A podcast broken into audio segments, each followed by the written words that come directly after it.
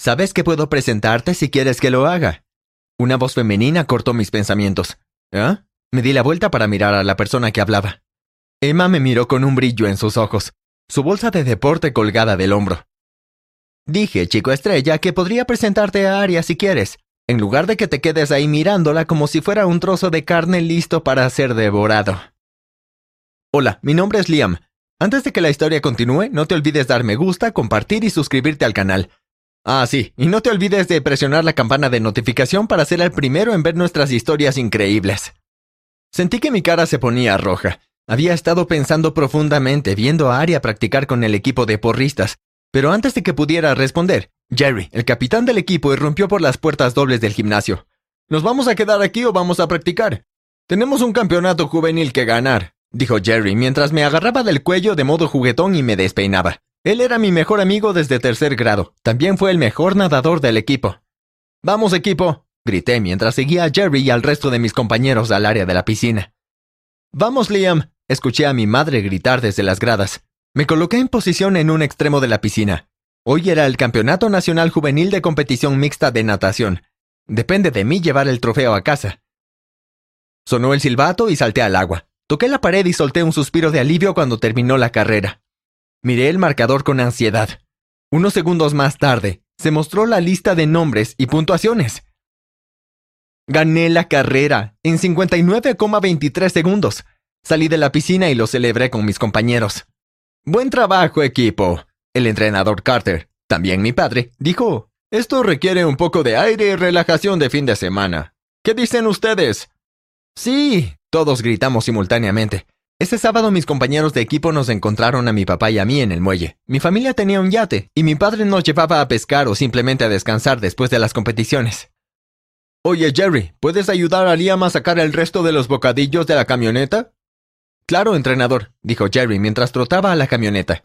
Entonces veo que Emma invitó a Aria al viaje. Jerry dijo dándome un codazo. ¿Planeas invitarla a salir? Miré a Aria que estaba charlando con Emma y otras chicas. Bueno, dije, y mi voz se apagó. Hermano, has estado mirando a Aria durante dos años. ¡Dos años! Será mejor que hagas algo al respecto rápido antes de que lo haga por ti, dijo Jerry en broma. El mar en calma y el aire fresco lo convirtieron en un gran día para un viaje de pesca. No olviden los chalecos salvavidas, dijo mi padre mientras conducía el barco hacia el mar después de que todos se habían subido. Papá perdió a su tío en el mar, y esto aumentó su respeto por las aguas abiertas. Dijo que a pesar de que era un buen nadador, es importante estar seguro. Entré en la cabina, tomé los chalecos y los entregué a mis amigos que estaban en la cubierta. Ese día éramos nueve a bordo. Yo, Jerry, Angelo, Brenda, Aria, Emma, Chelsea, Savannah y mi padre. No necesito un chaleco, dijo Jerry, con aire de suficiencia mientras le entregaba uno. Soy el mejor nadador del equipo. Sí, el mejor nadador con un hombro lesionado. No seas idiota, Jerry, toma el chaleco, dijo Emma con severidad. ¿Quién me va a obligar? ¿Tu mamá? Jerry cuestionó. ¿Olvidé mencionar que Emma y Jerry son hermanos? Jerry, ya sabes cómo se siente papá acerca de que usemos estas chaquetas, así que tómala, le dije, empujando la chaqueta en su pecho. Jerry tomó la chaqueta y la arrojó al océano. ¿Qué diablos, Jerry? Dije sin querer alertar a papá de lo que acababa de pasar. Realmente eres un idiota, lo sabes, Jerry, dijo Emma, y se alejó disgustada. Olvídalo, dijo Aria, colocando su mano en mi hombro. Es un día tan agradable. Disfrutémoslo. Sonreí y senté con la cabeza, tratando de que no viera mis rodillas temblorosas. Aria y yo seguimos a Emma hasta el otro extremo del yate. Entonces, ¿quién está listo para pescar? preguntó papá saliendo de la cabina, ajeno a lo que acababa de suceder. Aria y Savannah fueron con mi papá. Miré desde lejos mientras él ayudaba a poner el cebo en el anzuelo de pesca. Jerry también estaba ahí charlando y riendo con Aria. No pude evitar preguntarme si Jerry hablaba en serio acerca de hacer algo con Aria. Oye, ¿qué tal si jugamos algo de verdad o desafío mientras esperamos? dijo Brendan. Chelsea comió algunas patatas y luego respondió. Me gusta la idea, dijo con picardía mirando a Angelo. Claro, estoy listo, pero tenemos que estar atentos a papá, dije, y los demás asintieron con la cabeza. Nos turnamos para mirar y jugar. Cuando Aria, Savannah y Jerry entraron a la cabina, Angelo, Emma y yo decidimos que era nuestro turno de cambiar. No te preocupes, susurró Emma mientras caminábamos. Estoy segura de que tendrás un turno en el juego con Aria. El clima estaba más fresco que antes. Las nubes cubrían el sol y el mar estaba un poco revuelto. Oye, Liam, ¿podrías traernos el próximo cebo y algunas bebidas? Gracias, preguntó papá. Claro, papá, no hay problema, dije. Entré a la cabina y me quedé en estado de shock al ver a mi mejor amigo y a mi enamorada besarse. Sentí la ira hirviendo dentro de mí. Sin decir una palabra, regresé a la cubierta. ¿Qué ocurre? preguntó Emma, notando que no llevaba ninguno de los artículos que papá pidió. Nada, dije mientras miraba el océano. Sin otra palabra, Emma caminó hacia la cabina, tomó los artículos y se los entregó a papá. Minutos después, los demás salieron de la cabina y se unieron a nosotros. Entonces, ¿qué ha capturado nuestro mejor pescador hoy? Jerry preguntó mientras colocaba su mano en mi hombro. Aparté su mano y me concentré en pescar. Oh, vamos, ¿todavía estás molesto por lo que pasó antes con el chaleco salvavidas? Le compraré uno nuevo a tu papá, caramba, dijo Jerry. Con toda esa masculinidad pensarías que a estas alturas ya habrías cogido al menos un pez. Miré alrededor y noté que Aria y los demás estaban mirando. Me sentí avergonzado. Jerry podía ser un idiota a veces. Podía sentir la ira hirviendo dentro de mí, y sentí que mi puño se conectaba con la mandíbula de Jerry. Emma se puso entre los dos, mientras Jerry retrocedía. Papá se apresuró a detener a Jerry. Eh, ¿Qué pasa con ustedes dos? Mi padre me miró y continuó furioso. Liam, así no es como manejamos los desacuerdos. Ve a calmarte en la cabina. Me alejé enojado. Después de sentarme en la cabina por unos momentos, escuché un golpe. Toc toc, ¿puede entrar? preguntó Emma. Claro, ¿por qué no? dije. Aria me dijo que te molestaste antes. Supongo que es lo mismo por lo que te molestaste con Jerry. Pero sabías que estábamos jugando un juego, ¿verdad? Preguntó suavemente, tomando mi mano entre las suyas. Bueno, supongo, pero eso no hizo que fuera más fácil de ver. Suspiré. Tal vez podía hacer algo para animarte, dijo Emma. Antes de que supiera lo que estaba pensando, los labios de Emma se presionaron contra los míos. Se apartó, sonrió y salió de la cabina. Apenas pude procesar lo que sucedió cuando escuché a mi papá llamarme por mi nombre. Salí de la cabina. Los cielos estaban oscuros y las olas comenzaron a subir. Me sorprendió ver el cambio drástico en el clima.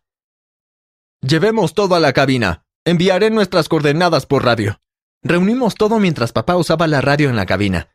Todos debían llevar sus chalecos salvavidas puestos, dijo papá al salir de la cabina. Sus ojos se posaron en Jerry. Jerry, ponte tu chaleco salvavidas ahora, exigió papá. Gotas de lluvia caían sobre nosotros mientras corríamos a la cabina. El yate se balanceó lentamente y poco a poco el balanceo aumentó. El mar comenzó a hacer un berrinche mientras se hinchaba y se deslizaba bajo el yate. Todos a la cabina, vamos, ordenó papá. Todos entramos tambaleándonos a la cabina y papá tomó el volante. Cierra las ventanas y las puertas, gritó papá. Encendió el motor y nos dirigimos lentamente a la orilla. Nos balanceábamos de un lado a otro mientras papá trataba de maniobrar a través de las olas. Creo que me voy a enfermar, dijo Aria, mientras se tapaba la boca con la mano y se encorvaba. En ese momento el yate rodó hacia un lado. Gritamos llenos de miedo. Alguien debió haber golpeado la puerta para abrirla porque el agua entró en la cabina. Tan rápido como rodamos, estábamos boca arriba de nuevo.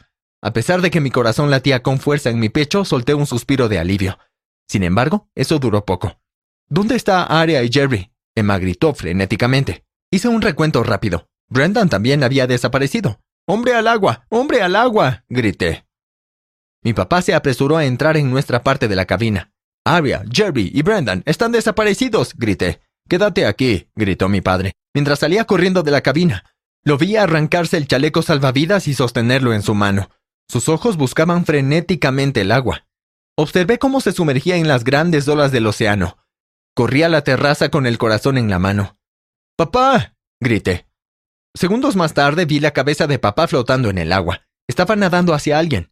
¡Ayuda! ¡Ayuda! La voz de Jerry hizo eco en el viento aullante. Miré alrededor y lo vi. Papá me dijo que me quedara en el yate, pero tampoco podía dejar morir a Jerry. Me quité el chaleco y lo pasé por uno de mis brazos como papá me enseñó. A la mitad del camino escuché otra voz llamándome. Era Aria. Me di la vuelta y vi que su cabeza se balanceaba sobre el agua. Tuve que tomar una decisión y hacerlo rápido. Elegir entre mi mejor amigo y mi enamorada. Sin un segundo que perder, nadé hacia Aria. Supuse que estaba más lejos del barco y que no era una nadadora tan fuerte como Jerry. Llegué a Aria y le tiré un extremo del chaleco salvavidas y sostuve el otro extremo.